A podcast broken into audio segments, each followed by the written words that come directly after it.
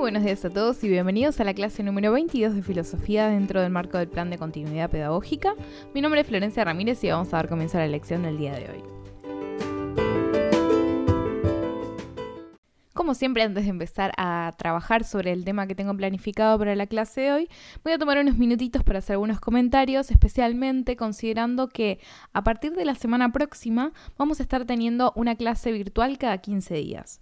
Entonces me parece que es necesario contarles cómo pienso llevar a cabo eh, esta virtualidad para poder organizarnos y asegurarnos de que las clases virtuales realmente nos sirvan como una instancia en la cual podamos eh, fomentar el debate y el intercambio de ideas y poner en juego todos los conceptos que fuimos adquiriendo y que vamos a seguir adquiriendo hasta fin de año. Entonces, la idea va a ser la siguiente. La clase de hoy vamos a dar los temas que ya están enunciados en el título de este podcast. Vamos a hablar acerca de la cultura pop, acerca de los estereotipos, acerca de los prejuicios también. Y también vamos a hablar acerca de la construcción de la autoridad, que son todos temas que están relacionados y vamos a ver también que se conectan con algunos de los temas que estuvimos tocando en la unidad anterior.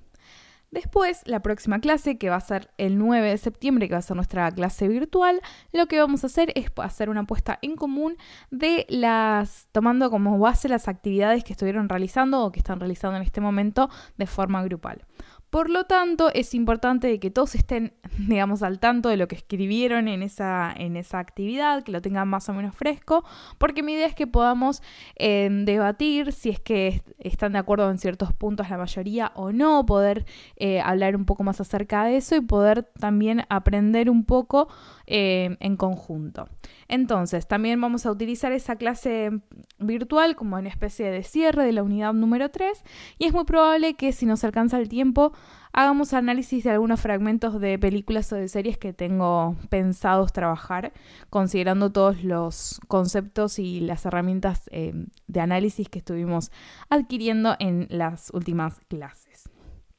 Por otro lado, también les quiero recordar a quienes eh, están haciendo o van a hacer las la actividad de integración, eh, van a ver que es la misma actividad que les había solicitado como cierre de la unidad número 2. Me pareció que era la mejor forma de asegurarme de que todos estemos más o menos con los mismos conceptos eh, y con las mismas herramientas para mm, poder seguir trabajando juntos. La idea entonces es de que ustedes hagan esa actividad que les va a permitir sistematizar y sintetizar los, los conceptos principales que trabajamos en la unidad número 2. Y obviamente como eh, están llevando a cabo actualmente la actividad en conjunto de la unidad número 3, que es bastante abarcativa y que les permite trabajar con, los elementos teóricos que estuvimos trabajando hasta el momento, eh, van a poder entonces estar al tanto, digamos, de cómo venimos desarrollando y cómo venimos pensando eh, estas unidades. Así que háganlas. Eh, me, cualquier duda, consulta que tengan, hay algo que no les termina de quedar claro, aunque sea algún texto que ya trabajamos y que por ahí es de la unidad anterior y demás, no duden en escribirme, me pueden contactar ya sea por mail a clasesnerdistas.gmail.com y también me pueden escribir obviamente por Classroom. Cualquier consulta que ustedes tengan, no, que no les dé vergüenza ni, ni, ni fiaca en escribirme porque es más fácil que lo hagan y que lo podemos resolver juntos.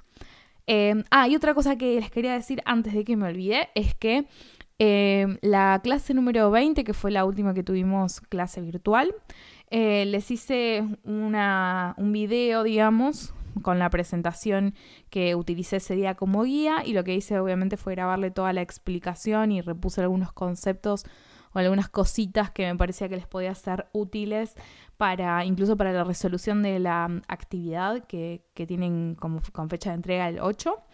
Así que si lo quieren ver ya se lo subí al Classroom y también está subido a YouTube en caso de que a alguno eh, le quede más cómodo verlo desde ahí. Eh, y nuevamente, cualquier duda, consulta que tengan eh, con la realización de la actividad, también me pueden escribir, me puede escribir uno, pueden armar un mail grupal y me incluyen, lo que les quede más cómodo a ustedes. Ahora sí, vamos a empezar con el tema propiamente dicho de la clase de hoy. La clase de hoy no es eh, una clase tan ortodoxa como las que vengo trayéndoles. Me parecía que la unidad número 3 nos da como ciertas libertades respecto de cómo abordar los temas. todas, todas las unidades nos permitirían eh, abordajes un poco más eh, distendidos, pero me parece que la unidad 3, que es la de estética, es la que más se justifica y que además nos permite empezar a poner en juego todos estos conceptos y todas estas herramientas teóricas que fuimos adquiriendo incluso en la unidad anterior. Así que hoy vamos a estar trabajando, como ya les dije hace unos instantes, con análisis o con ciertas herramientas que nos van a permitir pensar de forma crítica la cultura pop, que a mi juicio es una esfera, digamos, de la vida social extremadamente rica para el análisis y que para mí requiere necesariamente de que lo abordemos desde una mirada crítica, desde una mirada filosófica. ¿Por qué? Bueno, porque básicamente todos estamos en contacto con series y películas, por ejemplo. Eh, si bien obviamente el concepto de cultura pop o de cultura popular es mucho más amplio, es mucho más abarcativo, me parece que incluso en el contexto actual, donde uno pasa tantas horas eh, consumiendo Netflix, Amazon Prime, eh, YouTube, y todas estas plataformas de streaming, como también obviamente todo lo que sea descargar videos de forma em, poco legales en, en, torrent, eh, todo eso eh, son lo que a veces se le dice en estudios de medios, los media text o textos de medios o mediáticos. No me gusta mucho la traducción, la traducción mediáticos porque me hace como pensar directamente en en intrusos, por ejemplo, que también podríamos analizar de forma crítica y podríamos tener discusiones bastante interesantes eh, si lo tomamos como ejemplo, pero no es lo que vamos a hacer en la clase de hoy. Pero lo que me interesa es poder tomar esto que, con lo que estamos súper en contacto y que todos más o menos sabemos o tenemos ejemplos que nos van a poder servir como formas de ilustrar estos conceptos que me interesa trabajar. Eh, y me parece que la unidad número dos, al ser estética y hablar acerca de la obra de arte y también entender el concepto de obra de arte en sentido amplio, ¿no? Como estuvimos viendo esta cuestión de que, bueno, eh, una de las formas en las cuales podríamos separar a una obra de arte de cualquier otro tipo de objeto tiene que ver con esta cuestión de que necesariamente la obra de arte implica o necesita una interpretación. Entonces, me parece que desde ese punto de vista nosotros podemos acercarnos en este caso a series y películas para mirarlos de forma crítica. Entonces vamos a empezar por el primer punto, que vendría a ser em, hablar un poco acerca de, la cultura pop y de por qué eh, está bueno mirarlo en forma crítica. Voy a hacer una aclaración antes de meterme con, con el desarrollo. Y es la siguiente. Yo lo que usé como base para armar la clase del día de hoy eh, está, digamos, es toda bibliografía y todos textos y fragmentos que traduje en su momento cuando estaba haciendo capítulos de mi podcast. Básicamente creo que elegí tres eh, episodios que me parecía que tenían elementos que me iban a poder servir para ilustrar un poco lo que quería compartir con ustedes. Por lo tanto, lo que sucede, lo que me suele suceder cuando hago los eh, los podcasts y hago todo el trabajo de preproducción, es que los textos que suelo encontrar suelen ser textos que están en inglés. Por lo tanto, yo no les voy a pedir a ustedes de que lean la bibliografía de la cual yo estoy sacando citas o estoy, a la cual estoy haciendo referencia directa, porque no tienen por qué manejar inglés en forma fluida. Y no les voy a pedir tampoco, no sé, que hagan traducciones ni nada de eso, porque no es el objetivo de nuestra materia pero yo lo que sí voy a hacer es compartirles un pequeño texto, serán unas siete hojas, no es muy extenso, pero en ese texto lo que hice fue em, agarrar las partes que yo tenía de los guiones, donde por ahí estaba un poquito eh, más como explicada los, conceptos o, las temáticas que, vamos a desarrollar y armé como un pequeño puntecito. En ese puntecito van a ver que cuando hay referencias a los autores suelen ser referencias eh, bastante directas, pueden ser traducciones, no están puestos, digamos, no está, este texto no estaba pensado originalmente como un apunte de clase donde yo por ahí les pongo directamente las citas y les pongo la paginación y demás, porque, bueno, lo saqué de distintos lugares, pero lo que sí voy a hacer es tratar de consignar hacia el final toda la bibliografía eh, que usé en esos episodios. Por lo tanto, van a ver que la lista va a ser una lista larga de textos no es que ustedes los tienen que leer, sino que a mí lo que me interesa es que vean, digamos, de que hay todo un marco teórico que va a sostener eh, estos conceptos o estas ideas que les voy a compartir. Si alguno o alguna de ustedes le interesa en particular alguno de los textos, y quiere que yo se los envíe, me escriben por mail y yo no tengo problema en enviárselos. Creo que tengo los PDFs de todos los textos, em, así que se los puedo compartir sin ningún problema. Alguno de ellos puede llegar a estar en español, pero como les digo, por lo menos el, casi el 90% de ellos va a estar en inglés. Así que si alguno o alguna se maneja con fluidez y le interesan los temas y quiere como ver un poco a ver qué onda, me lo puede pedir eh, y no hay ningún problema, se los voy a pasar. Dicho todo esto, vamos a meternos entonces en este primer concepto que es esta idea de la cultura pop o cultura popular. La, lo que tenemos que tener en cuenta, bueno, toda esta distinción de como de, de cultura de élite y cultura popular o de alta cultura y baja cultura tiene bastantes raíces incluso en, em, digamos, en la escuela de Frankfurt que nosotros mencionamos cuando hablábamos de Benjamin. En particular, digamos, ahí está eh, jugando mucho Adorno. Nosotros no nos vamos a meter a hacer todo ese trabajo. Yo me acuerdo que cuando yo iba al secundario teníamos una materia llamada cultura. Em, y en esa materia eh, dábamos un poco estas distinciones. Pero me parece que lo, lo, importante que nosotros tenemos que tener en cuenta para entender un poco también el modo de producción y el modo de recepción de la cultura popular es entender que la cultura popular se suele oponer a otro tipo de cultura, que es la considera alta cultura, que es producida y es para una élite social y que estamos que solemos asociar directamente a espacios y circuitos específicos donde de alguna forma y entre comillas habita el arte, donde el arte se mueve, esta cuestión de el circuito de museos, el circuito de galerías de arte, como el mundo del arte, eh, suele ser espacios, digamos, bastante codificados y por lo tanto suelen estar asociados, como decía recién, a estas elite, eh, ¿no? De esta, esta, gente, digamos, que tiene como todo un bagaje social y cultural que le permite moverse con cierta soltura en estos espacios. Esto obviamente yo no estoy completamente de acuerdo con todo esto, pero bueno, es lo que tenemos que tener en cuenta cuando hablamos de los conceptos.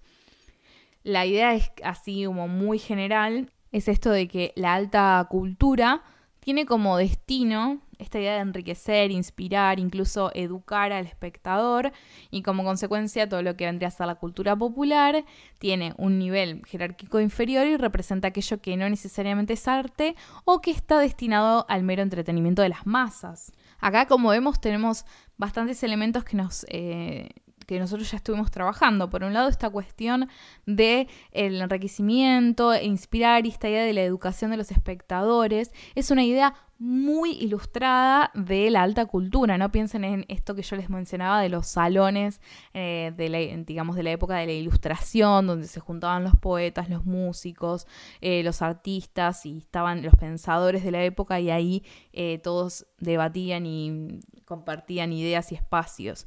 ¿no? Esta cuestión también de, creo que también les mencionaba, de que muy a los comienzos el teatro tenía esta función pedagógica también de enseñarle a esta burguesía que recién estaba empezando a habitar estos espacios tradicionalmente asociados a la aristocracia, les enseñaba a hablar y el poder de la palabra, porque obviamente eran personas que no venían formados en esta, en esta tradición. Entonces el teatro al principio tenía esta función pedagógica muy importante. ¿Qué pasa? Esta idea quedó bastante asociada a, este, a esto de una cultura de élite, a una cultura eh, a una alta cultura, que si se ponen a pensar vendría a englobar todo lo que tiene que ver con las artes más clásicas, la música clásica, la danza clásica, y no todos eh, eh, los, museos y la pintura, ¿no? La, escultura y todo ese mundo que suele em, estar pensado, como decíamos, para una élite y, digamos, producido por una élite. Obviamente que es súper debatible esta idea y eh, hay que ver incluso en la actualidad cuántas de estas distinciones se siguen manteniendo así. Pero como para por lo menos ubicarnos un poco en el, en el contexto y tratar de entender un poco la cuestión de que se empieza a asociar la cultura de, mm, digamos, popular con la idea de, la, de las masas y que es esa cultura propia de las masas, en términos de Benjamin sería esos, eh, esas obras de arte no auráticas. Piensen que la fotografía del cine eran estas obras no auráticas pensadas para la masa, para el tipo de consumo propio de la masa y que respondía también a las necesidades de la masa que tenía que ver con la cuestión de, bueno, eh, distenderse un poco, poder tener un momento de, disfrute en el cual no tuvieran que pensar en el trabajo meramente. Entonces, ¿qué es lo que pasa? Empezamos ahí a asociar, especialmente en el cine y obviamente cuando sale la televisión más todavía, esta idea de, bueno, lo masivo como algo que inherentemente implica de, algo de calidad inferior. Eh, ya por lo menos eh, desde lo conceptual, ¿no? El problema más grande de todo esto es que dado que la cultura popular o la cultura pop eh, es considerada inferior, no se la trata con la misma rigurosidad ni con la misma seriedad que si se estudian las producciones propias de la alta cultura. Eso es claro. Digamos, no hay grandes estudios, eh, no sé, o con la misma profundidad o rigurosidad sobre una pieza de Bach que lo pueda ver acerca, no sé, del trap en nuestro país, ¿no? Em, pensemos en ese sentido, ¿no? Como cómo hay espacios en los cuales la reflexión acerca, por ejemplo, de las grandes obras o de las obras de arte pensadas como en contraposición incluso a estas obras más de producción masiva, eh, tienen gente que se dedica a estudiarlas y demás, y como por ejemplo lo otro es considerado como inferior y no se le da mucha, eh, mucha importancia. Entonces, ¿esto qué es lo que pasa? Se le niega a la cultura popular cualquier tipo de influencia tangible en los individuos y en la sociedad que se encuentra en contacto con ella. Pero no tenemos que olvidar que estamos en constante contacto con la cultura popular o la cultura pop, porque tiene un nivel de visibilidad y accesibilidad que hoy día, por ejemplo, lo que se considera tradicionalmente como alta cultura no tiene. O sea, ¿cuántos de nosotros vemos Netflix versus cuántos de nosotros descontando el contexto de pandemia, vamos regularmente a un museo, eh, no tiene nada que ver, digamos, los valores no, no, digamos, muestran claramente que todos vamos a estar muchísimo más en contacto con Netflix, con YouTube, con Amazon Prime, lo que sea, que con eh, ir a una sala de conciertos, no sé, en, nuestro caso, no sé, ir al Teatro Argentino o ir a museos a ver exposiciones. Eh, entonces el, contacto que tenemos con la cultura popular es muchísimo más cotidiano. Entonces, eh, el nivel de accesibilidad y de visibilidad que tiene la cultura popular es cualitativa y cuantitativamente superior al de la cultura de élite. Eh, por un montón además de motivos, también económicos, políticos, sociales, porque se empiezan a generar a veces estas, estas separaciones para poder mantener ciertos estatus, un status quo en realidad o cierto estatus social. Entonces también lo económico va a entrar en juego, lo social también. Em, y se empiezan a, digamos, como sucede siempre desde una mirada más crítica y filosófica, los problemas que a veces parecen como, no sé si sencillos es la palabra, pero que parecen bastante evidentes, por lo menos a primera vista, cuando uno los empieza a analizar con profundidad, empieza a darse cuenta que hay un montón de otros factores que conforman un entramado muy complejo que trae como resultado esta, esta, separación, ¿no? Entonces, em, ¿qué pasa? La influencia de la cultura pop, esto es fácil de, como de verificar empíricamente, para decirlo en términos bien eh, como académicos, tiene una influencia que se puede reflejar, por ejemplo, hasta en el lenguaje que usamos cotidianamente cuando a veces usamos frases que vemos en el cine, en la TV, y esto también lo podemos llevar obviamente a frases que, no sé, que escuchamos en YouTube, que escuchamos, no sé, los influencers en Instagram o en, cualquiera de estas plataformas que, todos consumimos todo el tiempo, o también eh, TikTok y demás, como ciertas frases, ciertas referencias empiezan a hacerse, em, digamos, empiezan a viralizar, como le solemos decir, esta cuestión de, bueno, se hacen virales porque las empezamos a incorporar a nuestro, nuestra forma de comunicarnos cotidianamente. Y ese, impacto es un impacto muy profundo, digamos. Entonces, em, también lo que hacemos es, em, no sé, hacer referencias o construir metáforas de acuerdo, no sé, o analogías. Cuando la gente, eh, yo no es mi caso, pero tengo muchos amigos que son muy fanáticos de los Simpsons y a veces tiran frases o tiran referencias constantes para poder ejemplificar o expresarse, o expresar, mejor dicho, ciertas ideas.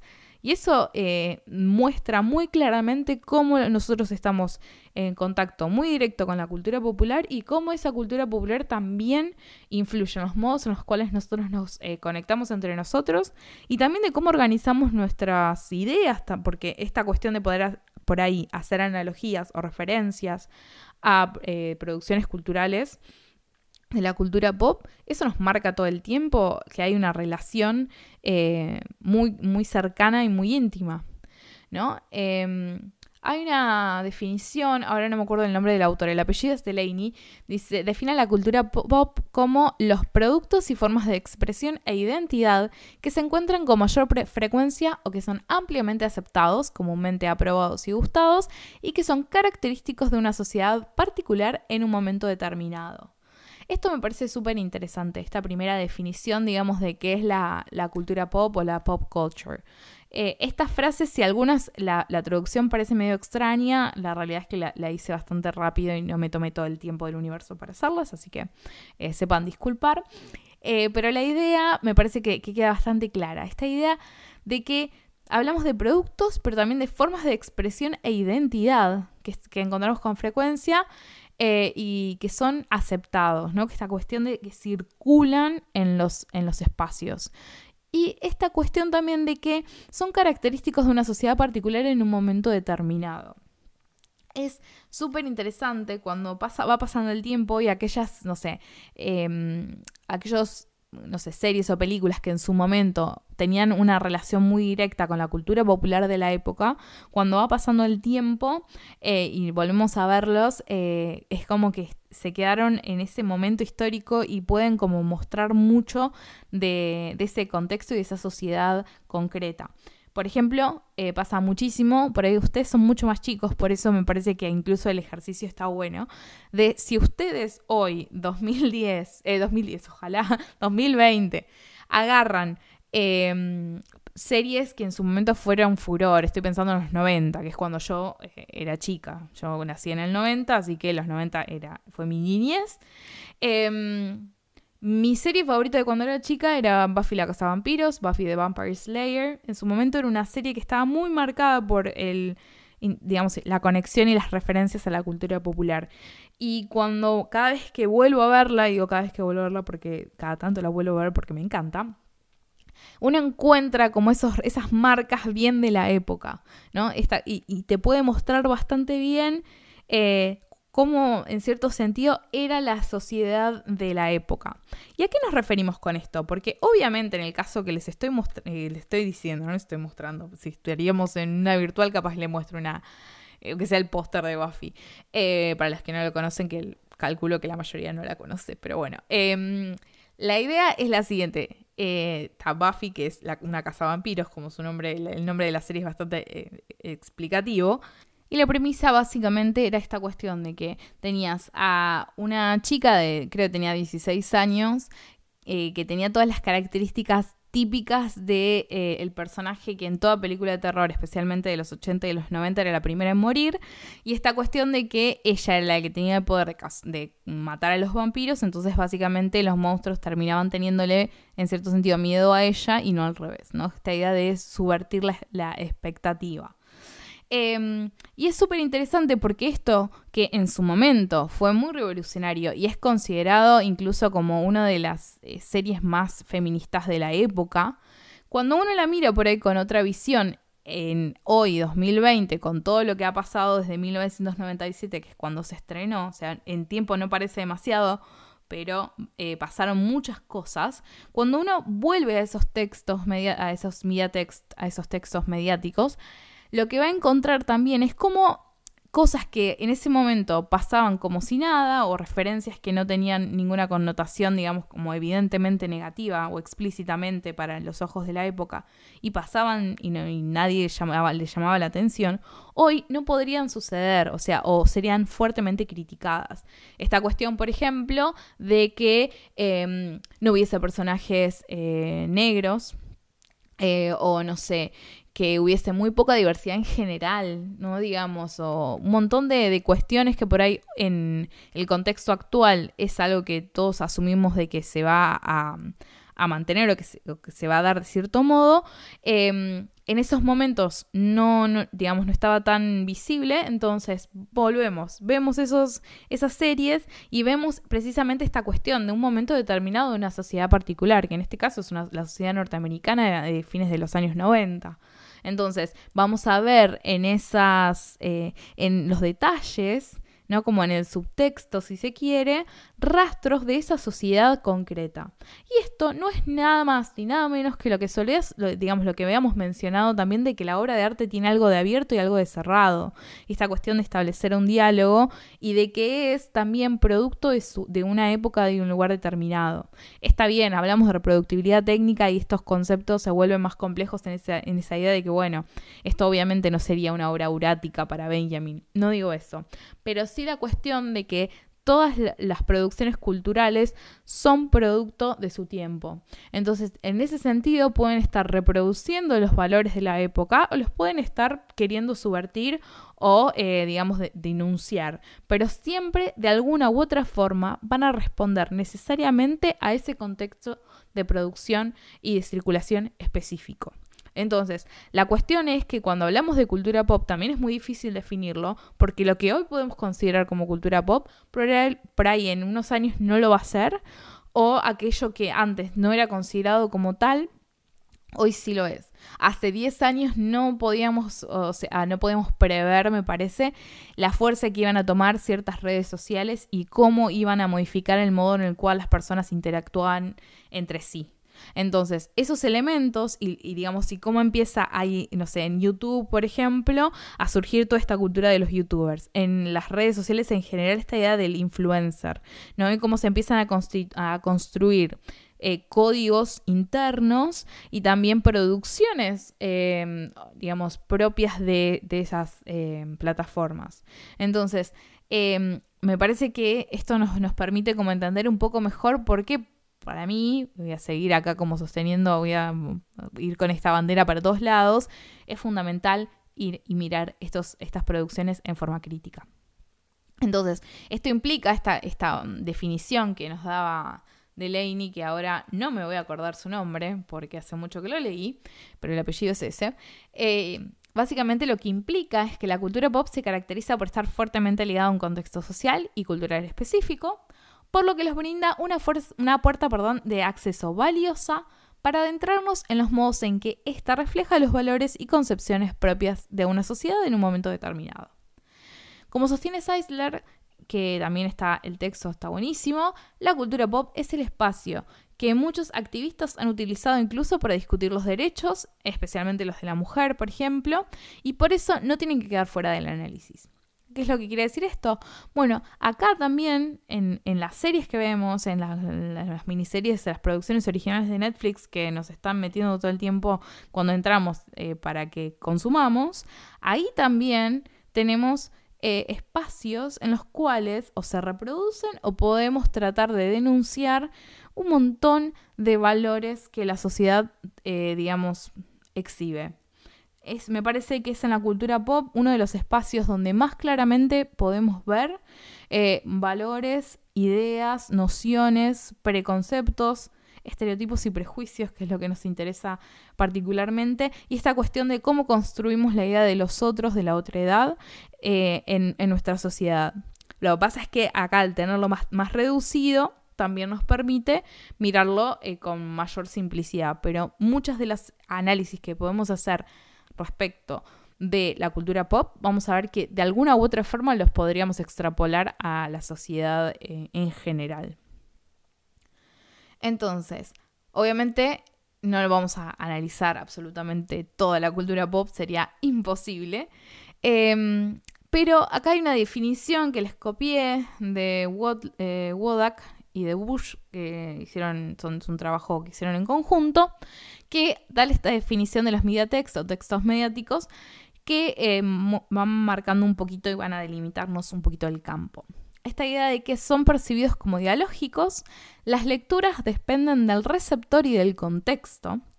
Los investigadores suponen entonces que los lectores u oyentes eh, o espectadores, digamos cualquiera de esos términos son intercambiables en este contexto, interactúan con estos medios Eh, es decir, no solamente escribiendo cartas a editor, sino también interpretando y entendiéndolos en formas específicas y subjetivas. Eh, los textos mediáticos también dependen de relaciones intertextuales con muchos otros géneros, diacrónico y sincrónicamente. Entonces, los textos, em, los textos mediáticos son percibidos como dialógicos. Y esto nos lleva un poco a los temas que estuvimos trabajando la clase anterior, esta idea de la obra de arte abierta, que establece un diálogo, abre un espacio de intercambio y que no solamente está hablando consigo misma, sino que está hablando directamente con su contexto de producción, está hablando con su pasado, con esa tradición, y también está de alguna forma enunciando algo hacia un futuro, que después obviamente eh, se, se produce así, digamos, este entramado dialógico. Entonces, las lecturas que se hagan de esto, o en términos de tanto, la interpretación que se haga de estos textos, eh, va a depender, por un lado, del receptor y también del contexto, que son dos factores súper complejos, pero súper em, vitales para entender la, cuestión. Digamos, como, como ya vimos con Danto, esta cuestión de que la obra de arte requiere una interpretación, que por sí misma no es obra de arte. Bueno, estos textos tienen esa característica precisamente dependen del receptor, por lo tanto dependen básicamente de lo que nos están diciendo acá en otras palabras, es lo mismo que nos decía Danto, dependen de la interpretación, dependen del acto del receptor para, eh, digamos, construirse, que por sí solos no dicen nada, no son nada. ¿Qué pasa? Acá estamos hablando de textos y estamos hablando de lectores. Yo eh, hice esa aclaración, eh, lectores, oyentes o espectadores. ¿Por qué? Porque a pesar de que se lo toma en términos de, texto, se está hablando, digamos, de cualquier texto que también puede ser audiovisual. ¿no? Digamos, eh, no solamente texto de novela o de novela gráfica o lo que sea, sino que estamos hablando de esta cuestión de texto puede ser también una producción audiovisual. Entonces, nosotros como lectores somos lectores no solamente cuando leemos, de hecho, la acción de leer un libro, eh, sino también cuando estamos oyendo o también cuando estamos mirando y somos espectadores de estos textos. Entonces, si bien se usan estos términos que tienen que ver más con el, ámbito de la literatura, aplican también para las las artes audiovisuales. Entonces, las relaciones que los eh, lectores, oyentes, espectadores desarrollan con los textos mediáticos están fuertemente cargadas por elementos subjetivos, que están profundamente entrelazados con sus experiencias y sus contextos socioculturales, históricos, económicos, raciales, genéricos, toda esa lista, enorme, específicos. Es una polifonía que es inherente a estas relaciones que nos permite eh, comprender un poco también la, variabilidad de la recepción que los, textos mediáticos o los mediatext eh, despiertan. Esta cuestión que siempre decimos, que a veces tenemos una serie y le decimos a, un amigo o una amiga, che, mirate esta serie en Netflix, que es lo más, y capaz que va la otra persona, mira la serie y te dice, como que no me copó tanto. Y vos decís, pero ¿cómo? Me voló la cabeza. Esta cuestión de que yo puedo decirles, cuando una de mis series favoritas de todos los tiempos es Buffy, por ahí la van a ver y me miran y después me dicen, es cualquiera esto.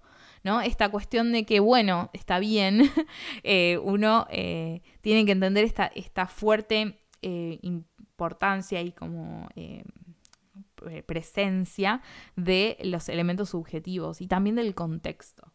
Cuando uno tiene, por ejemplo, acceso a mayor cantidad de, de de tipos de personajes, por ejemplo, bueno, se puede volver más selectivo, pero cuando hay muy pocos personajes que, que responden, o sea, a ciertas características raciales o ciertas orientaciones sexuales o ciertas identidades de género, lo que sea, eh, o a ciertos em, miembros, no sé, como ciertas clases sociales y demás, eh, es súper interesante ahí ver cómo el, problema de la representación, que es uno de los problemas que a mí más me interesan en, dentro del universo de, la cultura pop, digamos, se empieza a volver interesante ahí. Cuando, digamos, no es lo mismo por ahí. Em, las demandas que una persona puede tener respecto de un persona, digamos, de los personajes, cuando no tuvo muchas opciones o cuando no tuvo muchos ejemplos, a cuando tenemos personajes que hay muchísima más variabilidad. Nosotros como personas que habitan, eh, no sé, Latinoamérica, si nosotros lo que vemos, por ejemplo, en las películas de Hollywood es que siempre los personajes latinoamericanos eh, son narcotraficantes y, no sé, se visten de cierta forma o tienen ciertas características físicas y tienen cierta forma de hablar y tienen acentos marcados y toda esta construcción de los estereotipos que ahora nos vamos a meter con mayor profundidad.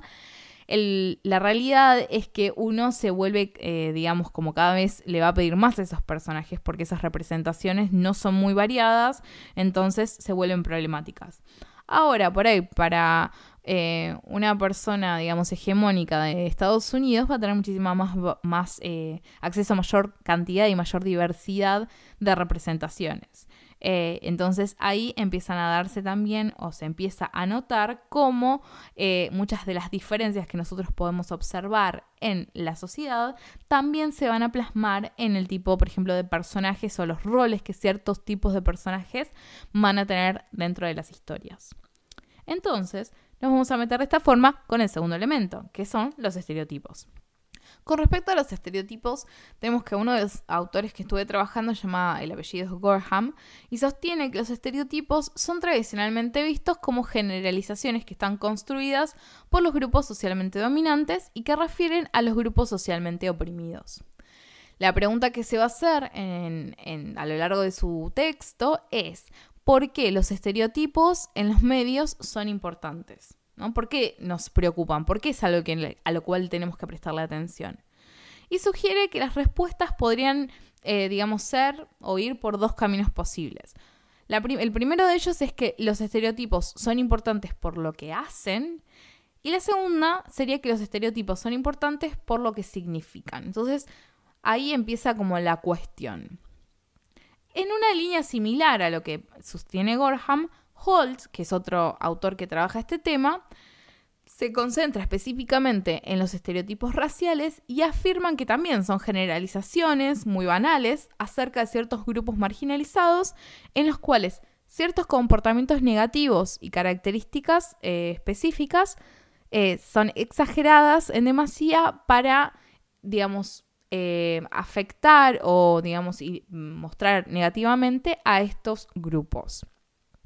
Entonces, lo que es importante de esta idea es básicamente de que los estereotipos implican generalizaciones. Pero el problema es que estas generalizaciones, que están a la base de los estereotipos, no son, bajo ningún punto de vista, inocentes, sino que van a responder a ciertos valores específicos. Y esos valores específicos van a estar de alguna forma digitados, vamos a decirlo de esa forma, por los grupos dominantes. Entonces, acá tenemos un primer problema o una primera consideración que tenemos que tener en cuenta. Cuando hablamos de grupos dominantes y grupos oprimidos, no es que hay una persona o como un grupito de personas que van a determinar esto, ¿no? Que van, por ejemplo, no es que tenemos cinco personas que van a decir, bueno, estos son los valores em, que son valiosos para nosotros que somos el grupo, digamos, como em, hegemónico, el grupo dominante socialmente, sino que es, digamos, una cuestión de estructuras muchísimo más profundas. Ustedes ya tuvieron sociología, mm, van a, eh, va, a venir por ese lado, digamos, la cuestión de cuando hablamos de grupos dominantes y grupos oprimidos.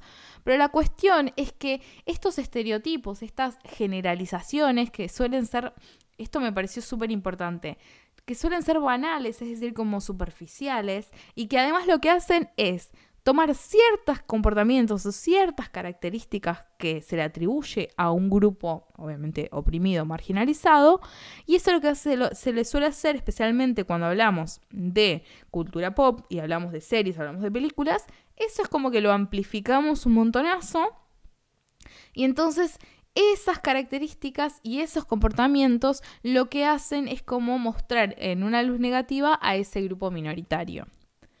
Entonces, nos lleva eh, básicamente a pensar esta cuestión de lo que se le, suele, eh, se le suele pensar en términos de una estructura binaria, ¿no? ¿Qué es una estructura binaria? Vamos como a la base. Una estructura binaria funciona con lo que sería un par de opuestos. El día de la noche, blanco y negro, bueno y malo, lindo, feo, ¿no? Piensen en ese tipo de ejemplos. ¿Qué pasa? Para que eh, tengamos una estructura binaria, que nosotros la tenemos súper incorporados, pensamos siempre en, sentidos en, opuestos, ¿no? Como todos los ejemplos que les di recién, y ustedes si se ponen a pensar van a, seguir encontrando miles, ¿no? Blanco y negro, arriba y abajo, izquierda-derecha, ¿no? Como esta cuestión de, de estos pares de opuestos. ¿Qué pasa? Estos pares de opuestos tienen que tener la estructura de una dicotomía. A nivel lógico, una dicotomía tiene que tener dos características. Por un lado, los dos elementos que forman este par dicotómico tienen que em, formar una totalidad y por el otro lado tienen que ser mutuamente excluyentes. Vamos a ir un poquito más lento y vamos a ver qué es lo que esto implica. Si tenemos que, tomemos el día y la noche, ¿no? O sí, el bien el mal, o sea, pensémoslo en estos términos bien em, como opuestos, esta cuestión de si el día y la noche básicamente conforman la totalidad del tiempo, ¿no? Esta cuestión de cómo nosotros organizamos el tiempo, tenemos un día que tenemos el día que es el momento en el que estamos activos y la noche que es cuando nos vamos a dormir, ¿no? Como esta estructura básica para entenderlo siempre está bueno ir a esos extremos, ¿no? Como el blanco y el negro. No, pensar en los grises que están en el medio, sino tenemos blanco y negro, día y noche, bueno y malo, lindo, feo. Conforman una totalidad, ¿no? ¿Y qué es lo que quiere, quiere decir que son mutuamente excluyentes? Y acá es como una cuestión, esta cuestión es bien de lógica, bien básico de lógica, pero que está bueno saberlo. Mutuamente excluyente lo que nos dice es que si algo pertenece o tiene las características de, eh, no sé, de lo blanco, necesariamente no puede pertenecer a lo negro, ¿no? Si algo es blanco, es necesariamente no negro. Y viceversa. Si algo es negro, necesariamente es no blanco. O no es blanco. Por lo tanto, ahí lo que tenemos es, una estructura binaria en este sentido. Es como pensar eh, una moneda, tenemos cara y tenemos seca. No tenemos un lugar intermedio. Piensen también, por ejemplo, eh, que nosotros, bueno, nosotros no, la, en computación, digamos, el lenguaje que se trabaja es un lenguaje binario, son ceros y unos, están a la base del lenguaje computacional. Entonces, ¿qué es lo que pasa? Bueno, eso implica de que cuando, por ejemplo, se va a hacer la programación, no sé, del sistema electoral y necesitamos entonces el padrón electoral.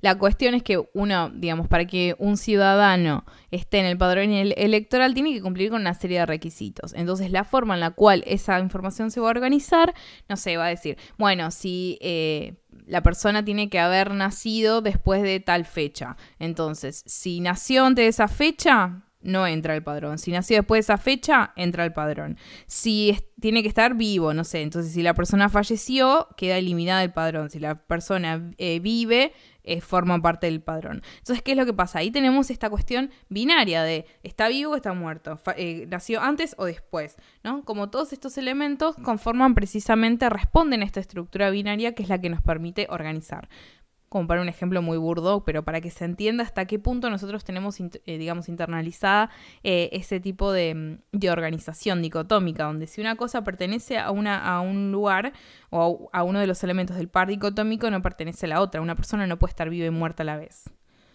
Eh, esto incluso para pensar las implicancias que tiene esa frase que se usaba durante la dictadura, que no están ni muertos ni vivos, están desaparecidos.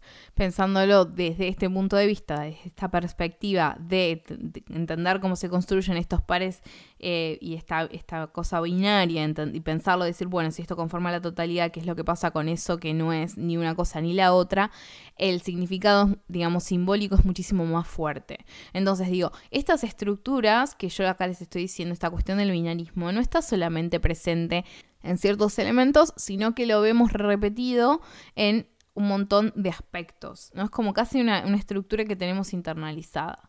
Entonces, ¿para qué eh, digo todo esto? Bueno, porque básicamente cuando estamos hablando también de estereotipos y tenemos que esta cuestión de que son construcciones, son generalizaciones que se hacen, digamos, o, que representan los valores de los grupos dominantes y que... Em, digamos, refieren estos grupos oprimidos, básicamente lo que estamos diciendo es que tenemos un, grupo dominante y grupos o un grupo minoritario y esta construcción es una construcción binaria, donde si alguien pertenece básicamente a eh, el grupo hegemónico, necesariamente no pertenece a el grupo minoritario. Entonces, ¿qué pasa? Los eh, estereotipos, básicamente, eh, responden a un modo específico de estructurar y entender el mundo, que no es otro que el propio de lo que nosotros llamamos en las ciencias sociales, en las humanidades, este constructo de sujeto hegemónico. Entonces, ¿por qué? Porque básicamente ese sujeto hegemónico va a ser como esta abstracción que se hace para, eh, digamos, entender cuáles son las características de estos grupos dominantes. Básicamente el grupo dominante va a ser el, grupo construido, constituido por, este, por este sujeto hegemónico, que no es una persona concreta, ¿no? Digamos, siempre está, eh, está bueno remarcar eso, no es una persona, no es fulanito de tal, sino que es un eh, constructo, no es un concepto que nos permite entonces estudiar los fenómenos y poder entender un poco mejor estas relaciones. Entonces, ese sujeto hegemónico es el que construye básicamente la idea de lo otro.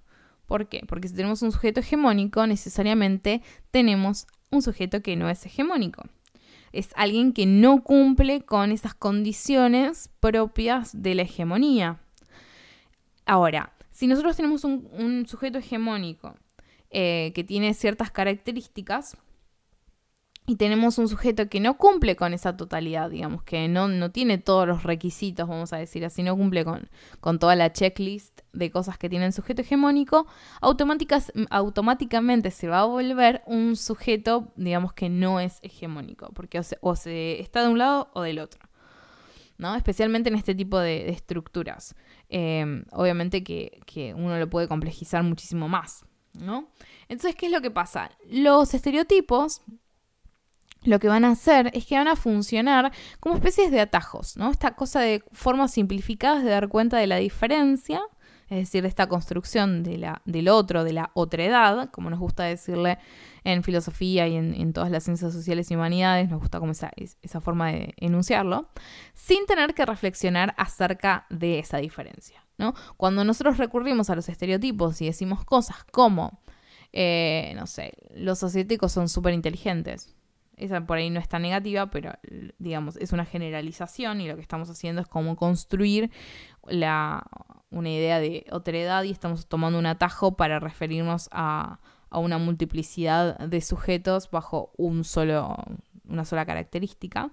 Em, lo que hacemos también es hacer esta cuestión de marcar la diferencia entre, bueno, ese grupo no es el grupo al cual yo pertenezco. Entonces ahí se empiezan a marcar las, distinciones. Y eso es muchísimo más eh, peligroso y es muchísimo más profundo y más eh, interesante para reflexionar cuando empezamos a hablar de grupos eh, minoritarios a los cuales le atribuimos características negativas. ¿No? Entonces, los estereotipos van a ser importantes por lo que hacen y también por lo que significan, porque respecto del funcionamiento de los estereotipos, podríamos decir que responden y reproducen constructos que intentan reducir grupos diversos y complejos a una serie finita de marcas o características que apliquen a todos los individuos de ese grupo, ¿no? que pertenecen a ese grupo. Y esto pone de relieve el presupuesto que sostiene que hay ciertas características que se van a mantener estables o inalterables en todos los que conforman ese grupo. Entonces, es problemático porque obviamente va a tener consecuencias negativas como poder justificar, no sé, la esclavitud. Porque pensemos en ese tipo de, digamos, de fenómenos que han ocurrido en nuestra historia como humanidad, ¿no? Y que siguen ocurriendo. Esta cuestión de que, bueno, cuando estaba la esclavitud, no era, eh, digamos, este tipo de construcciones no estaban aisladas, sino que se daba en una sociedad específica, en un momento histórico determinado, donde había, por ejemplo, discursos de la ciencia, de la medicina y de un montón de, digamos, como de disciplinas que justificaban y que realmente sostenían que había diferencias entre las personas blancas y las personas negras que justificaban y que hacían necesaria esta, este tipo de organización social. ¿No? Entonces, no es que están perdidos por ahí y que la gente era como únicamente mala y por eso lo, digamos, se eh, tenía esclavos, sino que había toda una sociedad que tenía dispositivos que permitían que ese tipo de comportamiento no solamente fuera posible, sino que también fuera socialmente aceptado. Entonces ahí es donde los discursos se empiezan a, volver muchísimo más complejos y por qué cuando nosotros empezamos a reflexionar acerca de estos temas eh, se empiezan a volver muchísimo más, eh, digamos, como que tiene muchísimas más partes de las que uno originalmente piensa. Porque con respecto a la esclavitud también hay muchísimos pensadores eh, y pensadoras de... Mm, que, trabajan sobre la cuestión, por ejemplo, de qué es lo que implicó para eh, la población negra en Estados Unidos la abolición de la esclavitud. Porque ¿qué es lo que pasó? Digamos, básicamente lo que van a sostener muchos es que si bien la esclavitud como, como institución, digamos, desaparece y es abolida, eso no hace que las prácticas que, digamos, posibilitaron la existencia de la esclavitud desaparecieran de un día para el otro. ¿Por qué? Porque esa misma sociedad que hasta, hasta un día determinado tenía la posibilidad de tener esclavos, no se va a transformar de un día para el otro en una sociedad antiesclavista, sino lo que va a hacer es encontrar nuevos dispositivos, nuevas formas de seguir reproduciendo estas relaciones de poder, en la cual tenemos a los blancos como grupo hegemónico y a los negros como grupo minoritario, que les va a permitir entonces seguir reproduciendo esas relaciones, pero de otra forma. ¿Y cuál es esa forma? Bueno, empezar a decir, bueno, ya no son esclavos, ahora son, eh, digamos, eh, asalariados, se les paga menos. Son asalariados, pero obviamente ahora ya tienen que pagarse su propia comida y tienen que pagarse su propia eh, casa y su propia vivienda, su propia ropa y demás. Pero además, como les estamos pagando menos porque es, digamos, mano de obra no especializada, no van a poder tener, digamos, como un nivel de vida equiparable al de una persona blanca. Como consecuencia también de esta necesidad de trabajo, es muy probable que no puedan acceder a niveles educativos muy altos. Entonces se van a mantener como siempre en esa misma condición. Además, ¿qué es lo que pasa? Se sigue criminalizando eh, a, las personas negras con muchísima mayor eh, dureza que a las personas blancas. Como consecuencia de eso, las cárceles entonces van a estar llenas, eh, digamos, especialmente de personas negras. Entonces, si bien la esclavitud como constructo social y como institución dentro de la sociedad desaparece, las prácticas esclavistas, podríamos decir, eh, o, dicen, digamos, las personas que, estudian esto con mayor profundidad a la que yo les puedo, lo que yo puedo saber, eh, son básicamente los mismos dispositivos que se van adaptando a estos cambios sociales. Entonces, ¿qué pasa?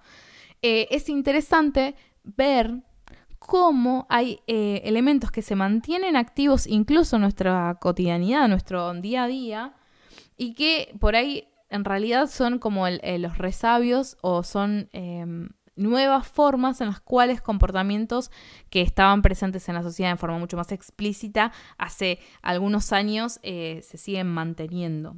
Entonces, con, digamos, tomé ese ejemplo porque, bueno, justo es el que se me vino a la cabeza, pero además porque me parece que uno de afuera, eh, cuando eh, piensa en estos conceptos y estos problemas, a veces cuando los mira en, sociedades en las cuales no, uno no forma parte, pero tiene cierto conocimiento para entender, aunque sea muy por arriba, ciertas relaciones, a veces hace que, que sea un poco más evidente. Obviamente que todo esto nosotros lo podemos llevar a nuestro Argentina y lo podemos pensar em, en nuestro contexto, ¿no? ¿Qué es lo que pasa con las personas, no sé, que viven en las villas o que tienen ciertas características eh, fisionómicas, digamos, eh, cómo nosotros eh, como sociedad respondemos ante eso. Digamos, las estructuras de poder siguen como manteniéndose en esas mismas líneas. Pero lo que voy con todo esto, básicamente para volver al tema y que se entienda por qué me fui por esta tangente, es esta cuestión de que gran parte de los dispositivos que van a facilitar que, sigan em, imperando estos, em, este tipo de dispositivos de, de, dominación y de relación y de construcción de la otra edad van a responder a estereotipos. Estos estereotipos, estas generalizaciones que nosotros solemos hacer. Entonces está esta idea de, lo voy a llevar de vuelta al plano eh, racial en Estados Unidos, que incluso con todo lo que está pasando del asesinato de Floyd se ven con mayor... Em, digamos, como evidencia. Esta cuestión de, bueno, estereotipos del tipo, em, las personas negras son más violentas, las personas negras eh, no tienen como las mismas capacidades, hablan distinto, entonces esa, ese, esos acentos particulares que tienen, esas formas de comunicarse, las formas de vestirse o las formas de moverse, el tipo de música que escuchan y demás, empiezan, de, eh, digamos, a formar todo un entramado que da como consecuencia ciertas ideas o que refuerzan, mejor dicho, ciertas ideas respecto de las personas blancas que de, algún, de, de las personas negras y en eso y en esa relación también de las personas blancas que siguen marcando esa diferencia racial. Entonces, los estereotipos, nosotros, no digamos, no solamente em, los tenemos que pensar como que están, eh, no sé, en las series o en las películas, como atajos, sino que nosotros también aprendemos desde esos estereotipos. ¿Por qué? Porque básicamente, siguiendo un poco con lo que decíamos recién, los estereotipos son importantes también por lo que significan.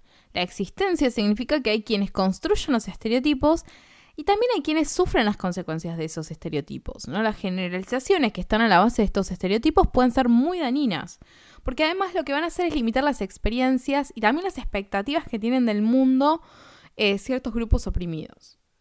¿no? Cuando los estereotipos permean las manifestaciones de la cultura pop, las consecuencias negativas se profundizan aún más, porque los estereotipos tienen que ser repetidos para poder fijarse. ¿no? Esta cuestión de si repito muchas veces lo mismo, de alguna forma me va quedando. Por lo tanto, van a aparecer de diversos modos en diversos ámbitos, y esto genera una especie de acostumbramiento a esta idea de naturalización casi de estos estereotipos. Y espacios como el humor, la cultura pop en general, digamos, propician y van a utilizar estos estereotipos, eh, digamos, como herramienta. Entonces, pensemos, por ejemplo, en, como les decía yo hoy, en las películas de Hollywood, si vos tenés un personaje que es latino, y es muy probable de que tenga un acento muy marcado, de que de alguna forma esté conectado con drogas, en el caso de las mujeres siempre suelen ser como muy exuberantes, en el caso de los hombres también está esta cuestión como... Em, del estereotipo de, de, lo que podríamos decir entre muchas comillas de macho y ese tipo de cosas, ¿no? Ese tipo de construcciones y de dinámicas muy particulares. Van a habitar en ciertos espacios, se van a comunicar de ciertas formas. Entonces, eso es una construcción que, digamos, para los latinos, por ejemplo, que, consumen ese tipo de, representaciones, eh, se puede, puede volver muy dañino. Y esta idea de que yo les decía acá, que pueden limitar también las expectativas del mundo que una persona puede tener, parece un montón. Pero piensen que eh, hay estudios, que acá no los tengo citados, porque estos lo, traje a colación ahora que estoy diciendo esto. Hay estudios que muestran la importancia de que, por ejemplo, las niñas o las jóvenes em, estén en contacto, cómo impacta, digamos, el estar en contacto con, por ejemplo, personajes en series que se desempeñen dentro del campo de lo que en inglés se dice STEM o que en español sería como ciencia, tecnología, ingeniería y matemática, esos campos, digamos, en los cuales eh, por mucho tiempo hubo eh, y sigue habiendo diferencia eh, muy grande entre la cantidad de hombres y la cantidad de mujeres en esos espacios. Entonces, ¿qué es lo que pasa? Por ejemplo, volviendo a series de los 90 que ustedes probablemente no hayan visto y que probablemente no vayan a ver nunca, pero que a mí me encantan. Los Expedientes X es otra, otra serie muy eh, como icónica de los 90, donde tenía como personaje principal a una investigadora, eh, Dan Scully. Ella era médica forense y trabajaba para el FBI. Hay estudios que realmente muestran cómo a partir de la aparición de ese personaje, muchas más mujeres empezaron a ingresar de a poco en el campo, de, digamos, de la medicina, de la medicina forense y empezaron también a em, aplicar para entrar al FBI. eso es un efecto, digamos, hay investigaciones muy eh, interesantes porque se llamó el efecto Scully por, el personaje. O sea, lo que estamos diciendo es muy, parece muy... Em, como que no, tiene un impacto, pero cuando uno lo empieza a mirar, realmente el impacto es muy grande. Es decir, que cuando muchas mujeres, eh, o jóvenes en realidad, empezaron a ver que era posible para ellas también desempeñarse en estos campos que tradicionalmente habían estado ocupados eh, mayoritariamente por hombres, hizo de que empezaran a considerar el campo de las ciencias, la matemática, la ingeniería y la tecnología como campos en los cuales ellas también podían desempeñarse. Entonces, ¿qué es lo que pasa?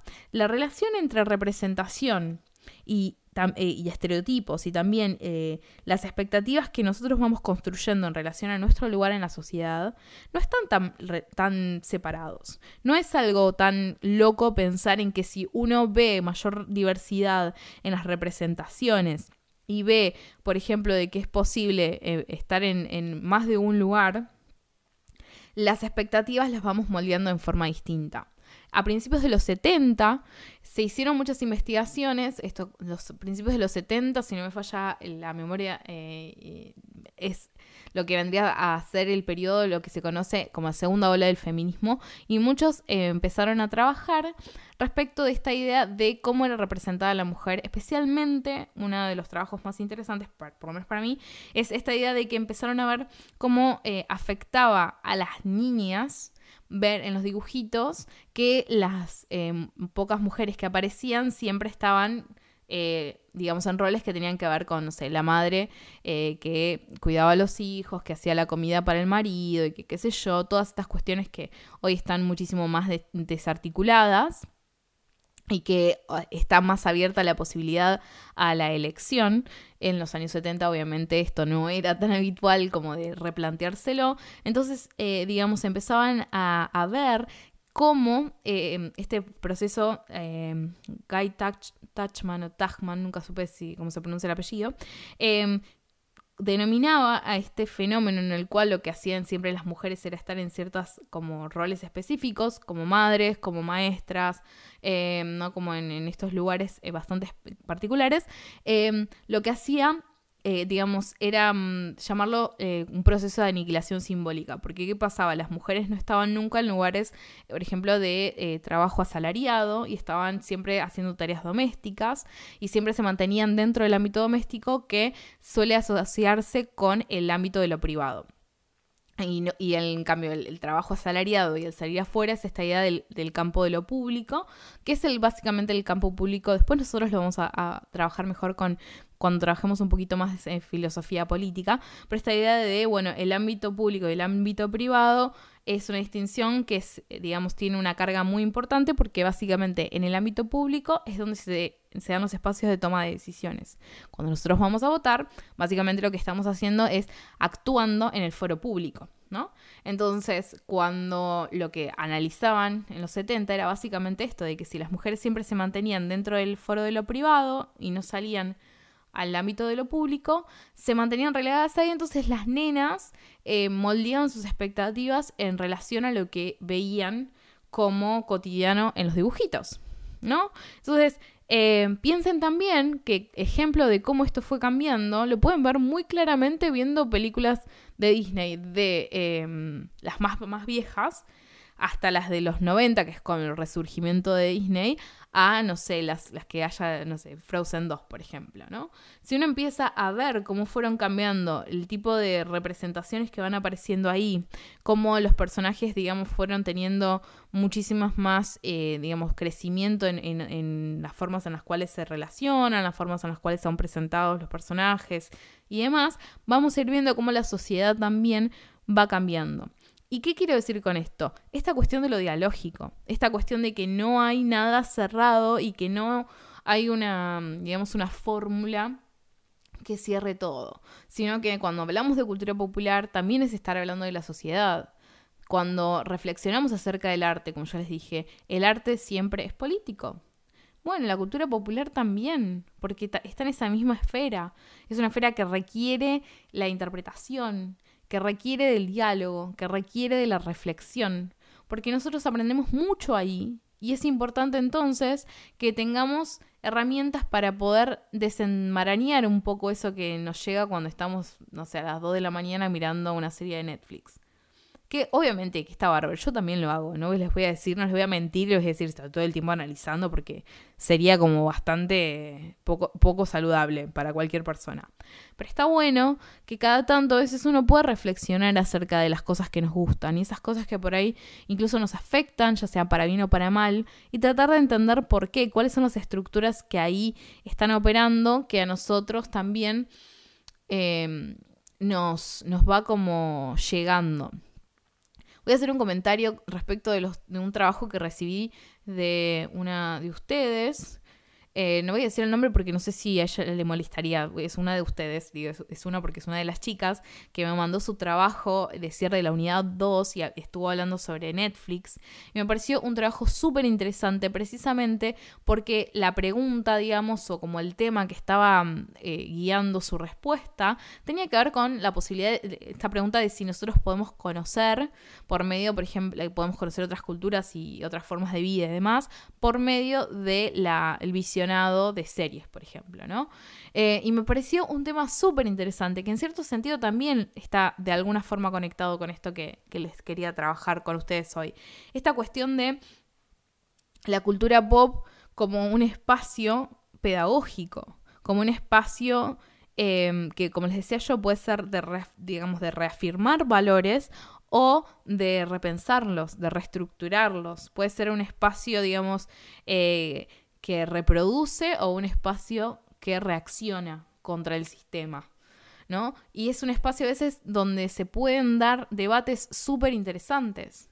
Cuando pensamos las cuestiones raciales, las cuestiones de género, las cuestiones de clases sociales, y vamos a las series y películas y vemos cómo se dan esas relaciones, que por ahí en el contexto social hay como fuerte, es más difícil de rastrear y como poder identificar, eh, como hay esta utilización de los, em, de los estereotipos, por ejemplo, como herramienta, como este atajo, nos permite por ahí ver relaciones súper eh, complejas de forma más simple.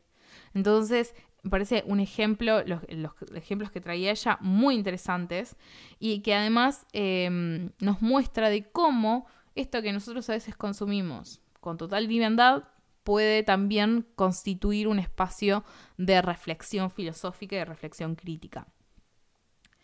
Y en esta misma línea, y ya medio terminando, no me quiero como extender demasiado porque me parece que estoy hablando rápido. Yo a veces me cuesta darme cuenta, especialmente cuando no tengo nadie del otro lado que me empiece a mirar con cara de anda más lento, cuando estoy hablando muy rápido. Así que les pido disculpas. Eh, cuanto mucho lo bueno de los podcasts es que le pueden bajar la velocidad. Así que si estoy hablando las chapas, ustedes pueden ponerle velocidad más lenta. Y cuando estemos en las clases virtuales, ustedes me pueden ir diciendo como, che, profe, eh, más, más lento porque está yendo a las chapas. Así que les pido perdón. Pero bueno, siguiendo un poquito con, esto de los estereotipos, está muy relacionado o muy entrelazado con la cuestión del prejuicio. Em, entonces, en este sentido, Elizabeth Tisdell eh, sostiene que los medios de entretenimiento, como también las noticias y las publicidades, tienen un gran efecto tanto consciente como inconscientemente en lo que pensamos y cómo pensamos acerca de nosotros y de los otros, acerca de los problemas, de los problemas personales y también de los problemas sociales. Los medios tienen el poder tanto de educar, cuando las personas reflejan críticamente en el mensaje que están recibiendo a través de estos medios, como también de maleducar, ¿no? Como está cuando los televidentes son consumidores pasivos que no piensan mucho acerca de las imágenes que están recibiendo. Esto en cierto sentido nosotros si queremos le podemos conectar con lo que ya trabajamos de Benjamin.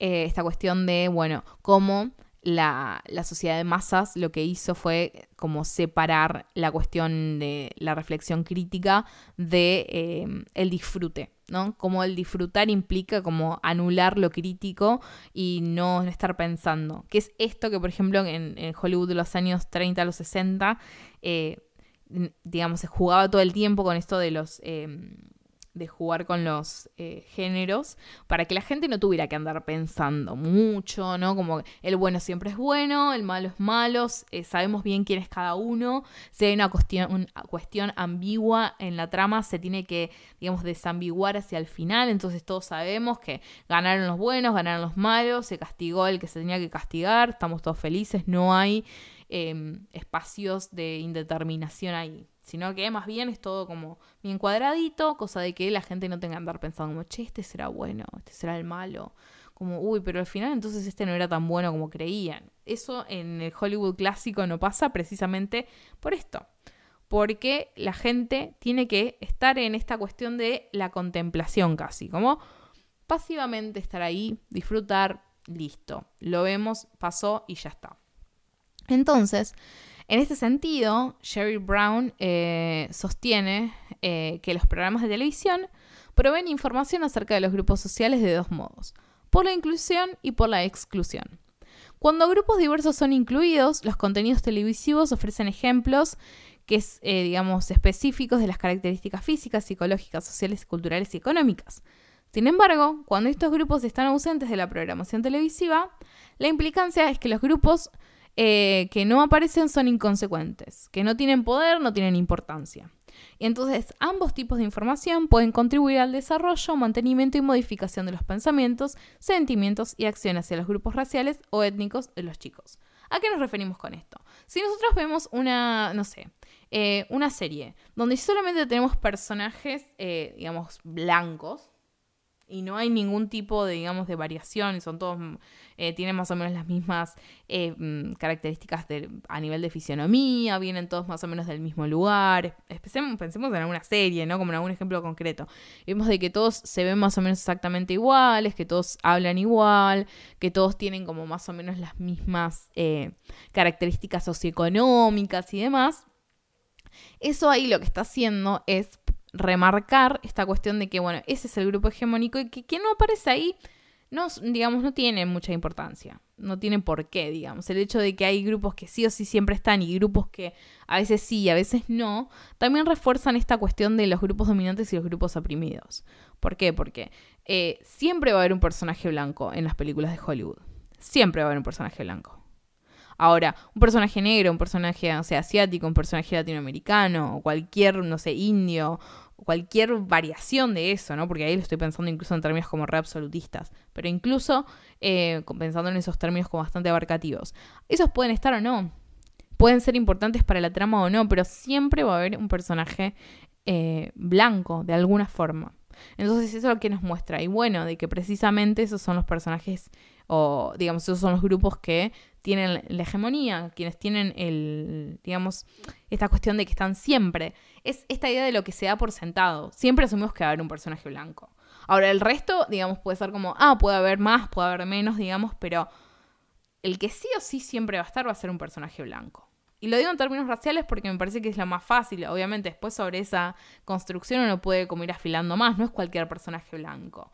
Y ya ahí podemos empezar a, meter, no sé, a analizar cuántos personajes femeninos y cuántos masculinos suelen aparecer, qué características tienen, ¿no? Eh, no sé. Em, qué color de pelo, qué color de ojos, qué estructura, digamos, ósea en su cara tienen, ¿no? Podemos hacer un montón de, como de análisis cada vez más refinados.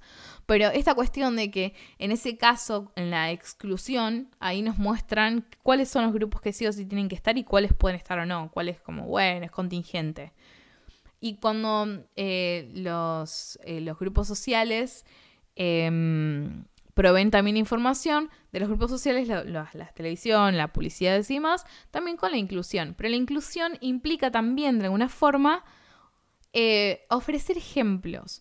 Y eso también a veces es un arma de doble filo, porque si nosotros vamos a incluir un personaje en una serie eh, donde em, tengamos, no sé, un personaje que es gay, pero todo el, digamos, todo el personaje, eh, lo único que, digamos, la única característica distintiva que tiene es su orientación sexual, eso también es problemático. Porque ahí en realidad no estamos ante un personaje, estamos como necesitamos mostrar de que hay diversidad, entonces les ponemos un personaje gay, le ponemos un personaje negro un personaje asiático, entonces somos diversos. No, la representación debería ser muchísimo más compleja que eso. ¿no? Tiene que tener otras características más allá de aquello que lo separa del, del sujeto hegemónico. Y ahí es donde se vuelve complejo también el problema. Y por eso para mí es fascinante. Entonces, eh, en esta misma línea, Coltrane y Micineo afirman que los académicos sostienen que la cultura popular de consumo está producida y también es producto de la inequidad social. Pero pocos estudios empíricos detallados se han detenido en la exploración de los modos en los cuales las imágenes que provienen de las publicidades, que es lo que trabajaron estos autores principalmente, construyen también estereotipos de raza y de género. Se preguntan entonces si las imágenes televisivas promueven equidad al nivelar las diferencias culturales y género o promueven inequidad a través de la exclusión y la exageración de la diferencia. Ese es un problema súper interesante para reflexionar, eso es como una invitación a, pensar. Se van a focalizar en la intersección estos autores, en la intersección entre raza y género, al examinar qué personajes ejercen autoridad o cumplen eh, la fantasía doméstica romántica en las publicidades de mediados de los 90. De este modo, documentan cómo la publicidad y el marketing masivo pueden perpetuar formas nuevas, más sutiles, de prejuicio contra las mujeres y las personas de color, que es como el, tema de, este, de ese paper. Las imágenes mediáticas proveen una confirmación difusa de la visión del mundo de cada uno y promueven la aceptación de los modos de organización social actuales y reafirman a las personas que las cosas son como deberían ser. Estas imágenes se incorporan a un esquema cognitivo y heurístico y son utilizadas en los procesos de formación de la identidad, la autoevaluación, la evaluación y la comparación social. De acuerdo con Pettigrew y eh, Mertens, las actitudes eh, prejuiciosas forman un conglomerado de creencias que justifican la discriminación en contra de miembros de grupos marginalizados e identifican dos tipos de contrastes de actitudes prejuiciosas. Por un lado, el prejuicio evidente, que es la más antigua, dice es caliente, cercana, es directa, incluye el sentirse amenazado por los miembros de un grupo y se los considera genéticamente inferiores, lo cual explica las desventajas de este grupo a nivel social, por lo que niegan que la discriminación existe. Este tipo de prejuicio implica una hostilidad concreta esta cuestión de que, bueno, pero es genético. Tipo, son, eh, digamos, las personas negras son inferiores como desde genéticamente. O si tienen, antes había toda una, mm, una rama de la medicina que estudiaba cómo ciertas eh, características de la fisionomía de las personas eh, eran indicadores de la maldad, ¿no? Entonces, eh, el caso, digamos, en Argentina se conoció mucho eso por, bueno, el caso del petiso orejudo, ¿no?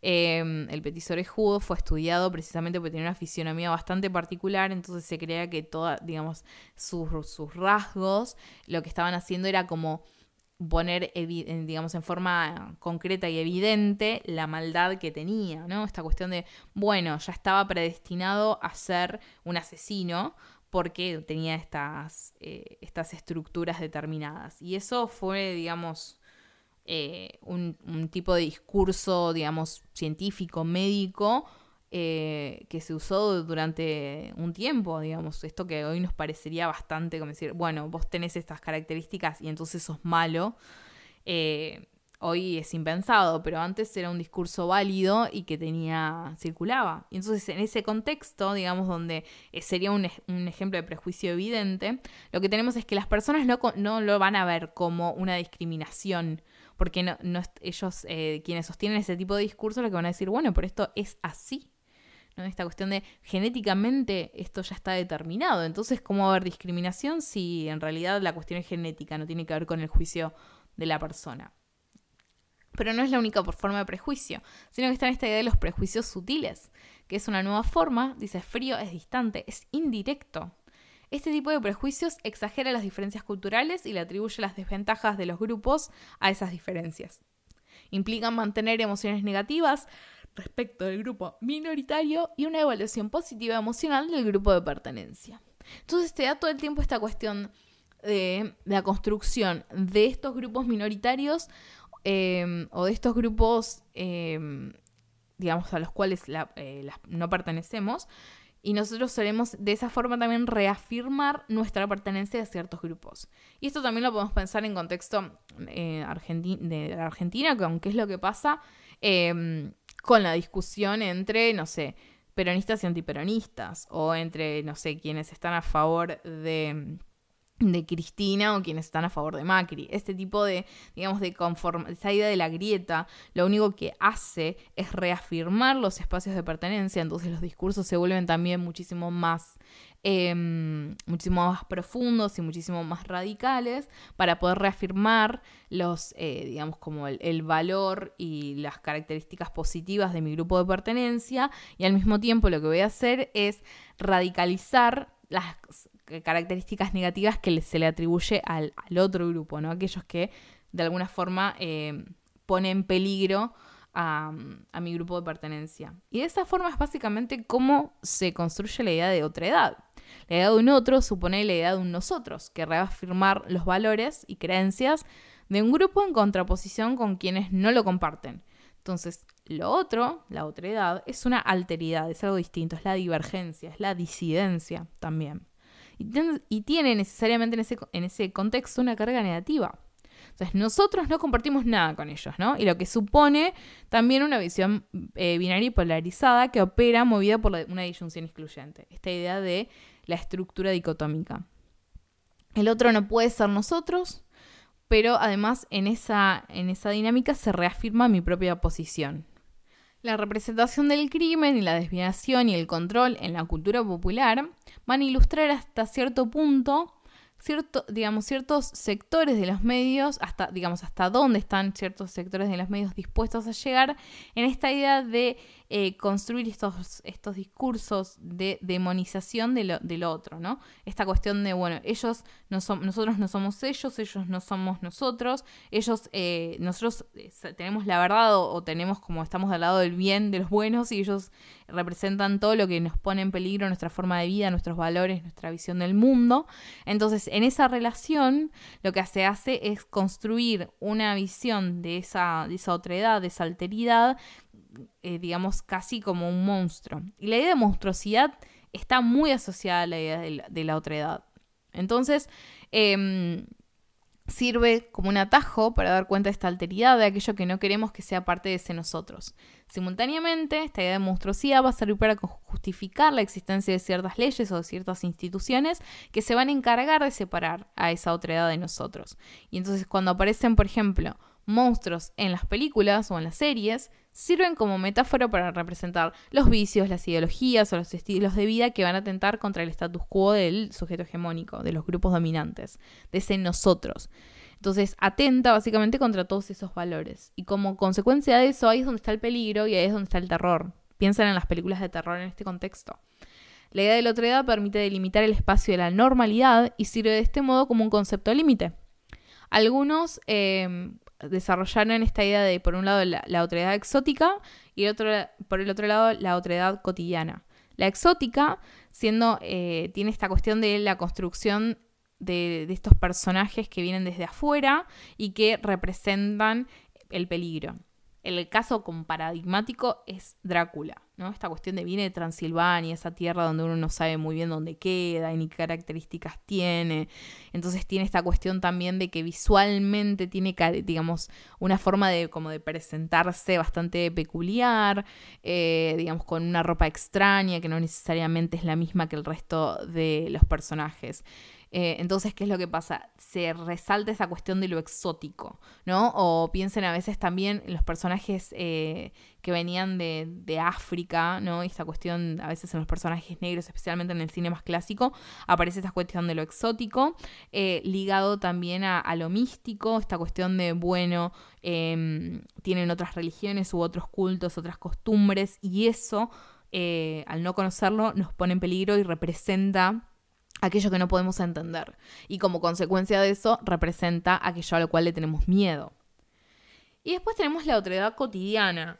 ¿no? Esta idea del ejemplo paradigmático serían los asesinos seriales, ¿no? Como esta idea del asesino que podría ser cualquiera de nosotros eh, y que no tiene ninguna característica distintiva como lo que sí pasaba con otra idea exótica, un Drácula, tipo lo ves y visualmente ya te, marca una, diferencia. La idea del asesino serial como alguien que es parte de la sociedad pero al mismo tiempo no. Entonces eso de que cualquiera podría ponernos en peligro también hace eh, bastante, genera esta cuestión de terror muy, muy eh, marcada.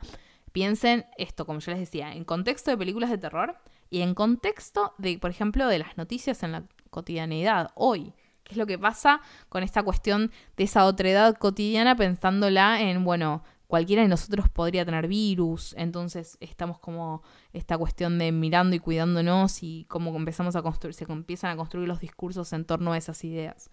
Em, un ejemplo tradicional, como les decía, de monstruos eran los vampiros, que son muy frecuentes en la cultura popular, todos lo sabemos. Tradicionalmente fueron modos de corporizar a un otro que físicamente compartía cierta hegemonía en lo que respecta a la apariencia, pero que tenía características que marcaban esta evidencia, evidente, perdón, diferencia. Las películas de terror son aquellas que pretenden generar en la audiencia estos sentimientos, tales como el miedo, el desagrado o el, terror, obviamente, y para hacerlo suelen recurrir a las fuerzas, digamos, perdón, a las fuentes primarias de miedo de los hombres.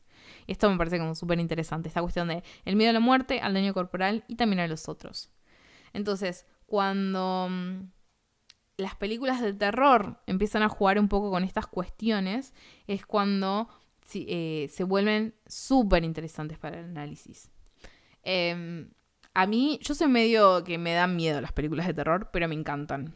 Es como que tengo esa relación de amor y odio eh, con las películas de terror. Si a alguno le gusta, una película que está muy buena es, eh, probablemente le vieron si les gusta el cine de terror, muy probablemente la hayan visto, se llama Huye o Get Out. Eh, es una película de terror increíble, porque precisamente nos, digamos, sirve como herramienta de, em, podríamos decir, de denuncia de, digamos, cuestiones que tienen que ver, en ese caso específico, con la raza, ¿no? Entonces, se está usando al, género de terror como un género que permite discutir con la realidad de una forma que otros géneros no van a poder hacer. Entonces, el cine de, digamos, de terror siempre responde a eso. Una vez estaba escuchando en un podcast em, algo que yo mucho no sabía, porque yo no sabía, no sé, casi, no sé nada, básicamente de cine eh, japonés, pero eh, digamos, en la época después de las bombas de Hiroshima y de Nagasaki, a finales de la Segunda Guerra Mundial, empezaron a aparecer en Japón un montón de películas de terror, incluidas obviamente King Kong sería como la, la más conocida. Después hay una que se llama Gamora o algo así, que era como una especie de tortuga que giraba, era gigante y giraba y volaba, ni idea, no la vi. Pero la cuestión es que empezaron a aparecer un montón de películas de monstruos, que estos monstruos venían del agua, ¿no? Entonces eran como gigantes, eh, Godzilla también, em, que es una que se, como la más conocida para nosotros. ¿Qué es lo que pasaba, digamos? ¿Por qué se volvieron como populares durante ese periodo ese tipo de películas en Japón?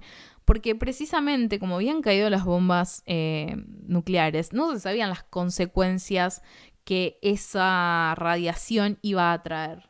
Entonces el peligro es que, por ejemplo, se podían producir, no sé, mutaciones genéticas que podían traer como consecuencia, eh, no sé, que surjan monstruos que los podían poner en peligro. Entonces ese miedo de no saber qué es lo que iba a pasar, ¿no? De donde, no sé, cada nacimiento también representaba un peligro, donde cada cosa, digamos, a medida que se iba pasando el tiempo, es como que eh, se iban por un lado como calmando las cosas y por el otro lado ese peligro latente de, bueno, ¿y ahora qué es lo que va a venir? Digamos, ¿cuáles son las consecuencias que no sabemos cuáles son? Ese miedo, ese terror, esa incertidumbre se plasmaba precisamente en estos monstruos. Entonces, cuando uno empieza a entender esa relación de cómo nosotros podemos plasmar nuestros valores, nuestros, eh, nuestros miedos, nuestras, también nuestras esperanzas, nuestras expectativas en estos productos culturales, en estas series, en estas películas, empezamos a entender precisamente eso que ya habíamos visto que con el arte, por ahí entendido en términos más tradicionales, ya habían visto varios de estos autores, es que están en contacto directo con la sociedad, son resultado de esa sociedad. Entonces reflejan incluso aquello que por ahí cuando se está haciendo una película o una serie, nosotros no tenemos del todo claro, pero cuando volvemos a esas películas y esas series de hace varios años atrás, lo podemos ver con una claridad que también de alguna forma nos sirve como espejo. Es como empezamos a entablar esos diálogos con estos textos mediáticos, con estos textos audiovisuales, que nos permiten entender de dónde venimos, entender dónde, están los problemas y poder empezar a mirar críticamente nuestro presente, para poder seguir mejorando y poder seguir encontrando nuevas formas en las cuales representar, digamos, no implique necesariamente solamente en realidad al sujeto hegemónico, donde podamos plasmar, no sé, la diversidad que tenemos en nuestro, nuestra cotidianidad. Entonces pensar en la cultura popular y pensarla desde una mirada crítica, pensarla con herramientas teóricas, que son las que estamos adquiriendo, nos permite, digamos, reflejarnos, vernos reflejados y también poder, podemos criticar y podemos criticarnos en ese proceso, eh, viendo qué elementos em, podemos mejorar como sociedad. Empezar a entender que recibimos un montón de mensajes en las series, un montón de mensajes en las películas. ¿No? Y entonces nosotros de, de, esos mensajes aprendemos, porque estamos ahí, los vamos, si siempre vemos de que los judíos son presentados como, digamos, con una relación bastante como cercana con el dinero, ¿no? Esta cuestión de que está esa, esa generalización de que, es, que no les gusta como gastar dinero de más y que están siempre buscando, digamos, como el, negocio. Y eh, nosotros medio que ya lo tenemos, lo, lo, tenemos así como incorporado. Por más de que por ahí no sé si todos eh, tenemos un montón de conocimiento como decir si esto es re verdad o no. Y no importa tampoco. Pero esta cuestión de, bueno, vemos que... Em, no sé, la idea de los eh, chistes de gallegos, ¿no? Y ese tipo de, chistes como súper generales que van, que digamos, realzan una supuesta característica y como que la llevan al extremo para generar el efecto de, del chiste y del humor. Ahí también, ¿no? Eh, se empiezan a, construir estos relatos y nosotros también operamos un poco con esos, esos prejuicios. O para decirlo en términos que ya conocemos todos de lo que estamos hablando, con, eh, con estas falsas nociones, con estos ídolos. Cuando yo trabajaba con ustedes, trabajábamos juntos, la, doctrina de los ídolos de Bacon, yo básicamente lo que tengo en la cabeza es esto. Para mí es lo más, digamos, sí o sí quería que trabajemos Bacon, porque nos permite pensar estas cosas. De decir, bueno, nuestros ídolos también los vamos como adquiriendo, como decían, ¿no? Esta cuestión de el intercambio entre nosotros, entre los hombres, y esta cuestión también de estas grandes estructuras y estas grandes narraciones. Eh, él hablaba del teatro, bueno, y nosotros podríamos hablar también de, la televisión, del streaming en general. ¿No? Entonces ahí empezamos a construir y entendemos también cómo se construyen ciertos discursos. Empezamos a entender cómo eh, se encuentran en la cultura popular, eh, por lo menos, rastros de las construcciones que posibilitan ciertas eh, estructuras de, dominación. ¿no? Entonces, no quiero seguir dando muchas más vueltas sobre esto, no porque no, no me guste el tema o porque no tenga más nada que decir, hay un montón para decir, pero no los quiero mm, como volver locos y locas. Así que, eh, esta, digamos, de la clase B, a mí lo que me interesaba principalmente es, por un lado, ver como esto que les mencionaba al final de cómo uno puede tomar como marco teórico, por ejemplo, a la doctrina de los ídolos de Bacon y pensar estos problemas de la representación en la cultura pop, eh, digamos, contemporánea. Digamos, ¿por qué me gustaba la idea de trabajar estos temas en esta unidad? Precisamente porque considero de que eh, si nosotros pensamos en la experiencia estética como algo mucho más que solamente las formas clásicas de arte, tranquilamente podemos pensar a, esto, a, digamos, a, la cultura del, streaming, vamos a ponerle ese nombre, como un ejemplo contemporáneo que nos permite entender la relación entre el arte y la política, entre la relación entre el arte y la sociedad de la cual ese arte proviene. Y por otro lado también nos permite entender mejor cómo es esta cuestión de, por un lado, el concepto de obra abierta, de algo que no está cerrado, sino que entra en diálogo, del diálogo que se puede entablar con las obras, y también cómo opera la interpretación y que esa interpretación no es una interpretación, digamos, como descontextualizada, sino que por el contrario está situada. ¿Por qué? Porque básicamente nosotros vamos a tener herramientas para hacer nuestras interpretaciones y nuestras lecturas y esas herramientas las vamos a ir adquiriendo de acuerdo con las series que veamos, el tipo de cine que nos guste, em, los libros que nos interesen, los temas, ¿no? Hay cosas que por ahí a algunos les interesan más que a otros. Entonces, todos esos elementos van a ser herramientas en realidad que, que vamos a ir desarrollando y que vamos poniendo en juego para entablar nuestro diálogo con estas producciones para hacer nuestras interpretaciones. Entonces, todo lo que nosotros vimos teórico, básicamente lo que más me importa es que lo puedan utilizar para pensar críticamente lo que consumen. Sea cual sea, digamos, no importa qué es lo que están mirando en Netflix o que, digamos, qué es lo que están mirando en YouTube o en cualquier otra plataforma. El qué no, no es lo relevante. Lo importante es el cómo. En cómo ustedes toman eh, las herramientas de las que disponen, que tienen un montón. Uno al principio piensa que, no, no, tiene mucho para hacer una lectura crítica o una lectura así como más profunda. Y después se van a dar cuenta de que tienen mucho para, para aportar y para pensar y repensar. Entonces, la cultura pop en ese sentido, estos textos mediáticos nos permiten esta relación de diálogo. Y en esta relación de diálogo es también donde nosotros vamos a aprender no solamente sobre nuestra sociedad, sino también sobre nosotros y cómo nosotros operamos en esa sociedad. Y a veces uno empieza a descubrir como ciertas ideas que uno tiene, estos, estos estereotipos que, con los que uno trabaja todo el tiempo, eh, y después los puede ir como profundizando, desechando o lo que sea, pero todos de alguna forma tenemos ciertos estereotipos que usamos como eh, para habitar el mundo y relacionarnos con los otros. Entonces, tener conciencia de eso, tener conciencia de cuáles son nuestras nociones falsas o nuestros ídolos que de alguna forma van sesgando nuestra visión, también nos ayuda a estar más atentos. Nos ayuda a poder, por lo menos, intentar desactivar algunos elementos o por lo menos saber de que eh, no estamos, de que nuestra interpretación no es la única, que nuestra mirada del mundo no es la, la, la última y determinante de todo. ¿no? sino entender que estamos formando parte de un diálogo. Y en esa parte del diálogo nadie tiene la primera palabra y nadie tiene la última. Todos estamos en el acto de conversar. Entonces, los voy a dejar acá. Nos vamos a reencontrar, como les dije, la semana próxima. Vamos a aprovechar nuestra clase virtual para poder hacer una puesta en común de los trabajos que hicieron, que están haciendo en grupo. Así que eh, envíenlos, ya saben, eh, para el 8 Así, aunque sea una mirada, les puedo dar, aunque sea rápida, eh, para guiarlos un poco en, el intercambio.